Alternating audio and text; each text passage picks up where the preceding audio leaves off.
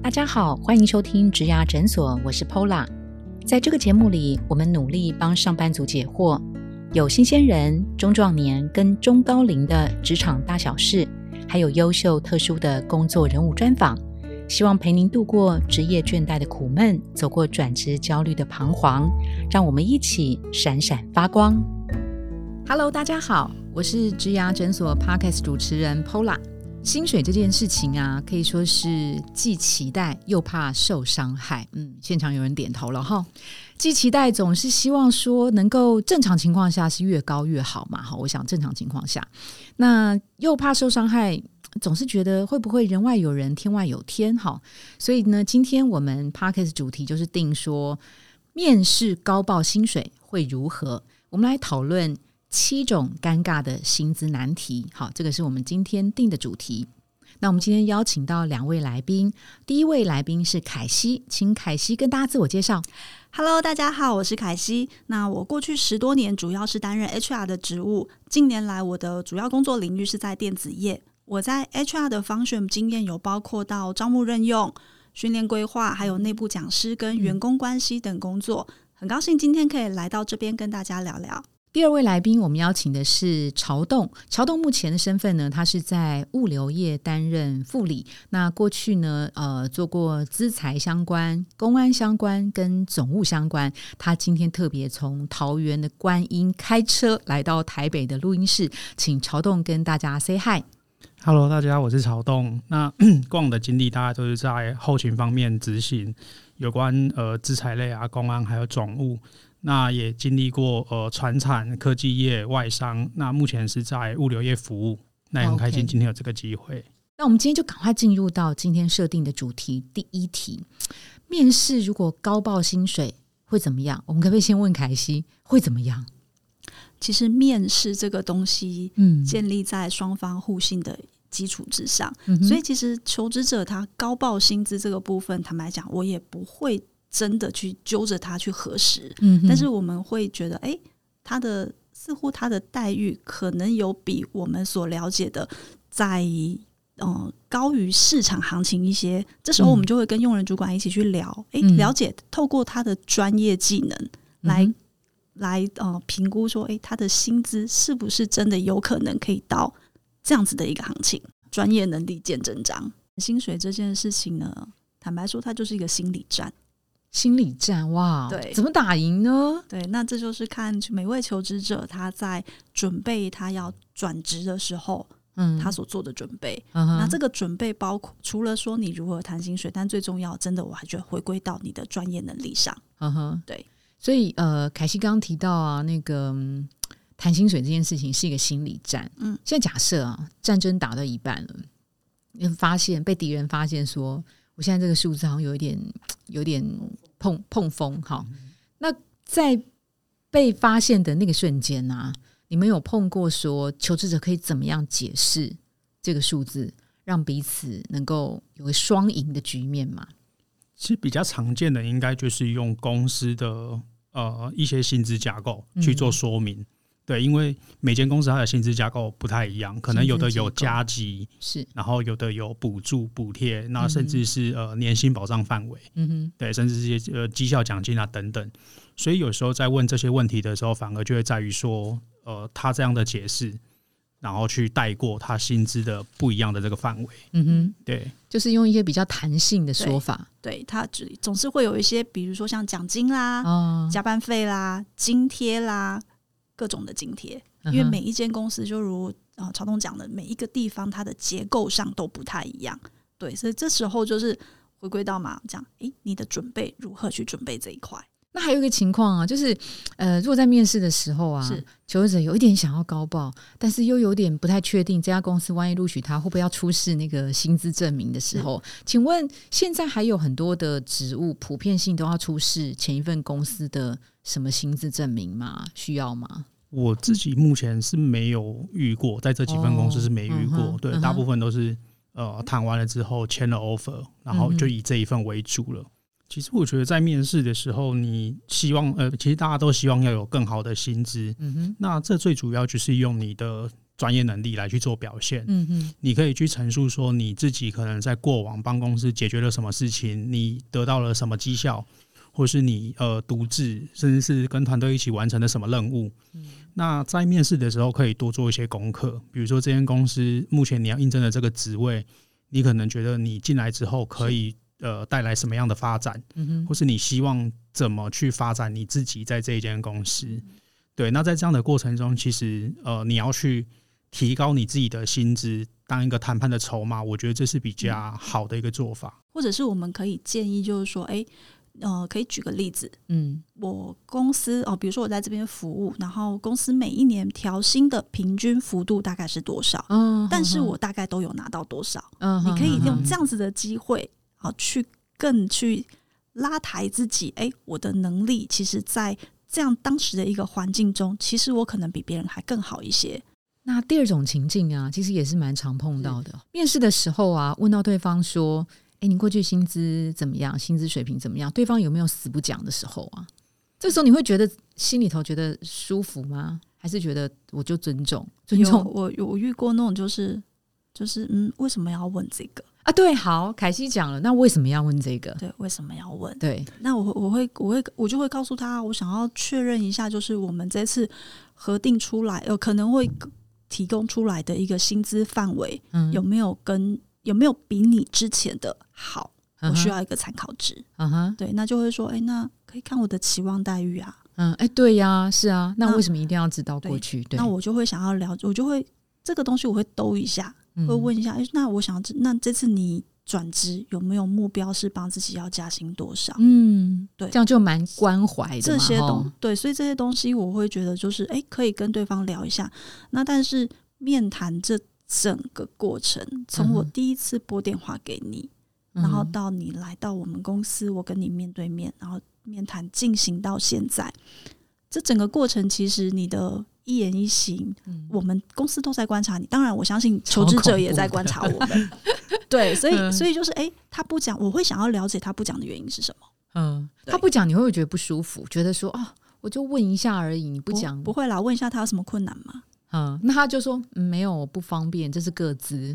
如果以我自己当一个求职者的角度来说，其实我在蛮多间面谈的过程，我也不会去。主动去提说，我之前的薪资是多少？是对，但是别人问你的时候，曹栋也会不讲吗？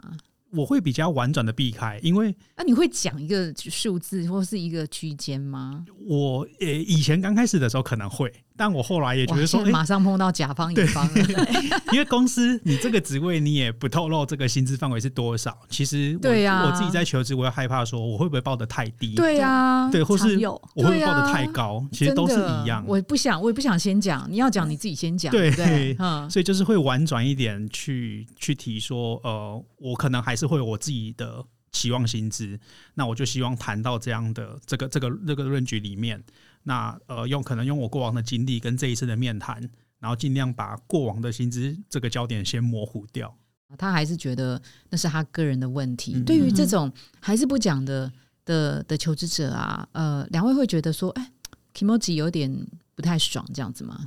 这个毕竟面试嘛，那我保留我尊重对方，他有某一定范围不想表达的权利。嗯，那只是我觉得，如果他真的哎。我跟他多聊，即便气氛营造的再好，好的不得了，对，就是大家聊的还是不相谈甚欢。但是对方谈到薪资，他就说：“那我就等着看你们可以出多少钱。”其实那个感受上说真的不是太好。嗯那这个东西我们在评估的时候，有时候我们就会考虑到，因为毕竟我是在企业内部，嗯，我找人这件事情，除了他的专业能力，我要考虑到。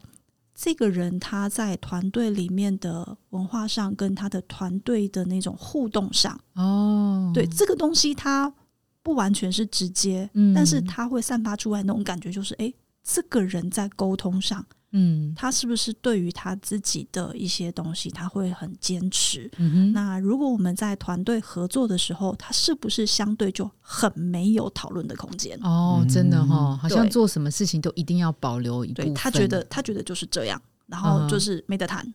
那这个状况会不会在很多？合作上，因为大部分我如果企如果通常企业 HR，它其实就是会很多跨单位、跨部门，就是 teamwork 的时候，嗯哼，对。但是我遇到一个就是他的工作或者是他的为人处事原则就是这样，没得谈。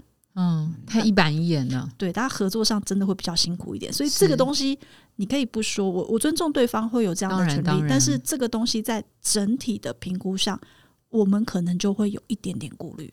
为什么我不说？也许有些情境，他就会觉得说。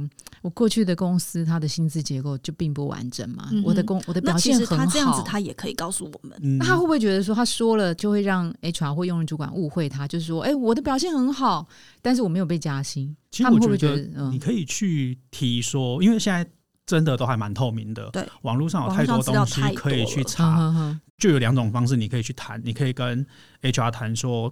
呃，这个行业它的薪资水平本来就在这里，所以我可能想要跳行业。对，那另外一个就是，哎，我在可能我在物流业，我的薪资都比别人可能高了二十 percent，或是什么，这也是其中一个你展现自己的方式。哦，虽然就是从 A 跳到 B，但是是不同的产业、不同职务，但是至少可以在 A 的产业职务方面去表达你在那个职务当中已经算是。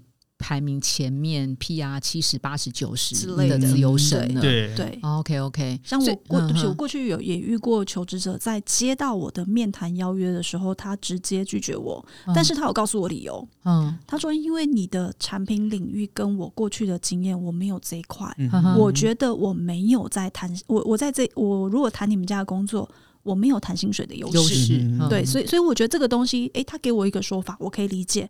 那第三种啊，几乎每一场一定会问到，就是 面试被问期望薪资，我要怎么答？我目前来说，大部分都是一面的时候就会遇到这个问题，一面就会哦，对，甚至有的，因为有的可能只谈一面，对 对，尤其是我觉得船产最常见，甚至是可能进船产，搞不好第一个问题就是你的期望薪资，就先聊这个了，马上就问，会不会太直接了？对，我觉得很干脆啊，嗯。不同的领域，我们不是说要先问他专业能力表现，或是对这家公司职务的那个贡献跟想望吗？我觉得这比较常在科技业或者是外商，他反而把薪资放在比较后面谈。如果回答是哎，依照公司规定，我觉得很无聊，好像感觉我就是给你开价的，依照你的规定。那他怎么回答会比较有点有点企图心，但又不要太高，但是我又不想要依照公司的规定。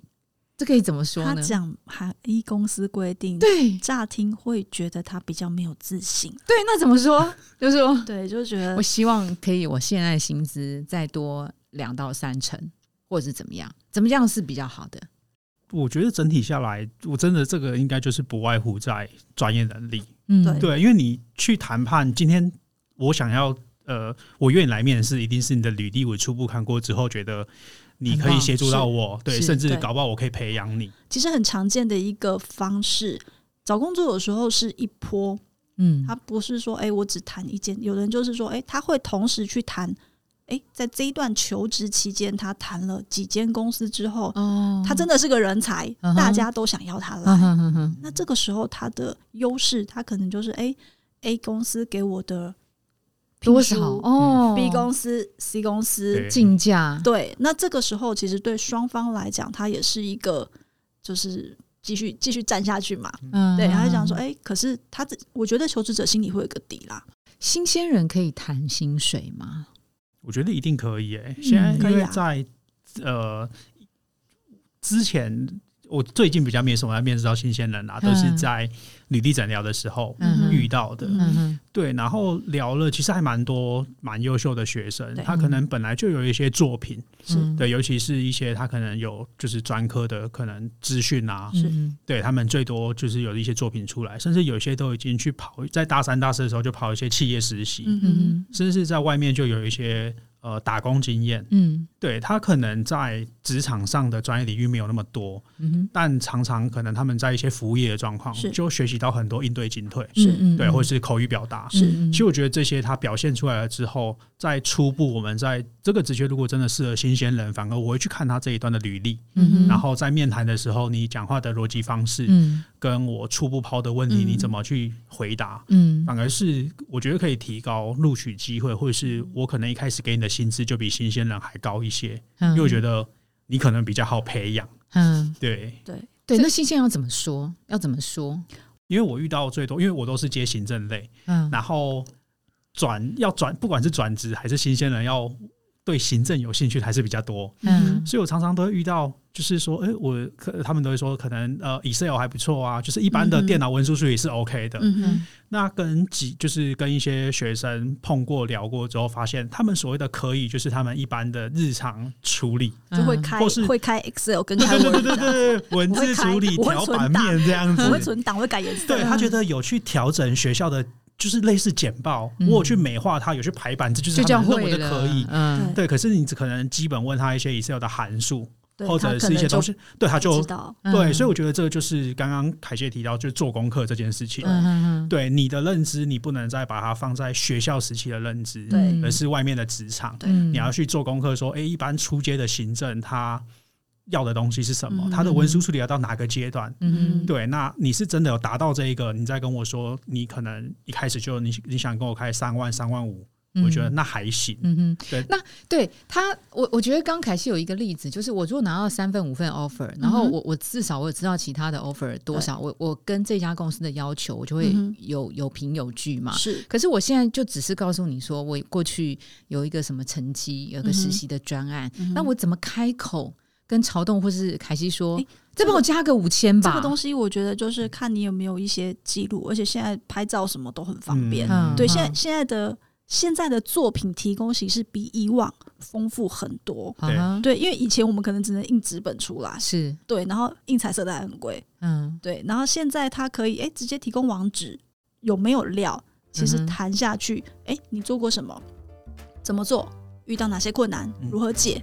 其实这个东西大概是可以问得出来的，对，OK，好，所以新鲜人也是可以有条呃有有权利去要求加薪的，绝对有，绝对有。先谢谢凯西跟曹栋，我们先休息一下，下一集继续回来。如果你喜欢今天的内容，别忘了到 Apple Podcast 帮我们打新评分跟留言。假如你有更多的问题，欢迎到植牙诊所来发问，我们每周都会更新，也欢迎您投稿想听的主题。投稿链接在节目资讯栏里，请订阅 Podcast 频道，追踪我们的 IG，我们下次见喽，拜拜。